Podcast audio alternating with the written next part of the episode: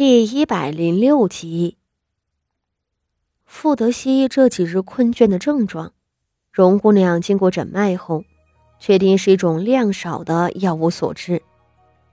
谢氏原本打的主意是悄无声息的毒害傅德熙，这个过程虽然稳妥难以识破，却进展相当缓慢。而傅德熙被投了几天的药。竟还传出了疾病痊愈的消息，那谢氏怕是要抓狂了。谢氏会怀疑自己的那药，怕是根本没有见效，而那傅德熙还痊愈了，这是他无法接受的。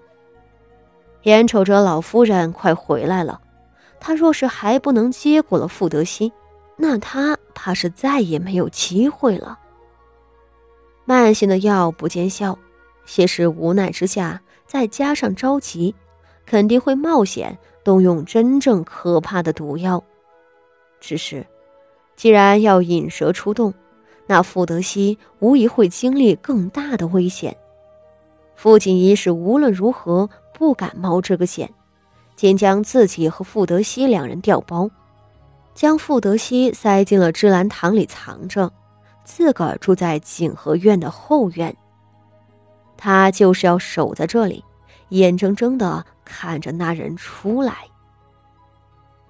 对他的这种做法，傅宣仪显然并不赞同。若他真动手了，能人赃并获，那就是咱们赢了。可若你自个儿反背，傅宣仪说着，面露忧色。你可要想好了，你真要继续住在这里。傅宣仪的担心不是没有道理。若谢氏动手了，那招数一定会很凌厉，一击致命。芝兰堂里的德熙是安全了，而真正走在悬崖边上的，却是和傅德熙调包的傅锦仪。傅锦仪轻轻抿了抿唇，他不是不怕死，甚至相比旁人。死过一次的他更加的惜命，但想玩赌局，总是要下注的。傅锦仪微微低头：“你放心，我不会死在这儿的，我还有很多很多的事情没有做。”傅锦仪冒险唱的这一出戏，并不顺利。景和院里老夫人走了。临走前，将得力的心腹白嬷嬷等也都一并带走了，这使得父亲姨想多找个帮手都不成。但这样也不是没有好处，景和院的主子和管事的都不在，其余剩下的大小丫鬟都要听命于傅宣仪。傅宣仪把持景和院，并抬出了老夫人要他帮忙照顾傅德熙的命令。他按照傅锦仪的交代，对外称傅德熙刚清醒过来，一直喊着头疼，身子不大舒服，以此来阻止谢氏和其余姐妹兄弟们进来探视。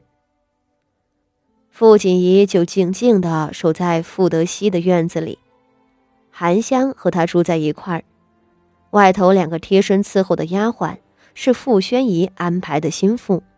帮着他遮掩掉包的事实，这样守了三天三夜，傅锦仪一无所获。这期间，韩香以傅德熙头疼为由，不准丫鬟们进最里头傅锦仪待的卧房，要传话、递东西之类，都是让韩香伺候。两人听着外头的丫鬟们进进出出。吃着送上来的三顿饭菜，喝着给傅德熙熬的药，傅锦仪揣测谢氏这一次是要来一招狠的，因此最怀疑的就是入口的东西，膳食之类的都让荣姑娘检视过的。可惜荣姑娘什么都没有发现，傅锦仪也一点事儿都没有。等挨到了第四日入夜的时候，傅锦仪尚且没有灰心，里头帮他辛苦遮掩、应付四周的丫鬟韩香先顶不住了，他担忧很快就会被人发现，坐在这里的人不是傅德熙，而外头的傅宣仪更是顶不住了，说是谢氏每日都遣了好几拨人前来打探，里头查不着，外头还四面楚歌，父亲姨也有些着急了，只是他还是决定先撑过这一夜。他仰面躺在床上，想着心事。那边韩香顶着个黑眼圈，抬着一盏红烛进来了。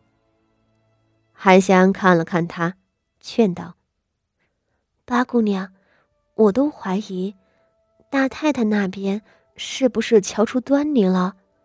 他迟迟不动手，或许正是因为有所察觉。”傅锦仪没有说话。他沉默许久，只问道：“希儿这几日怎么样了？”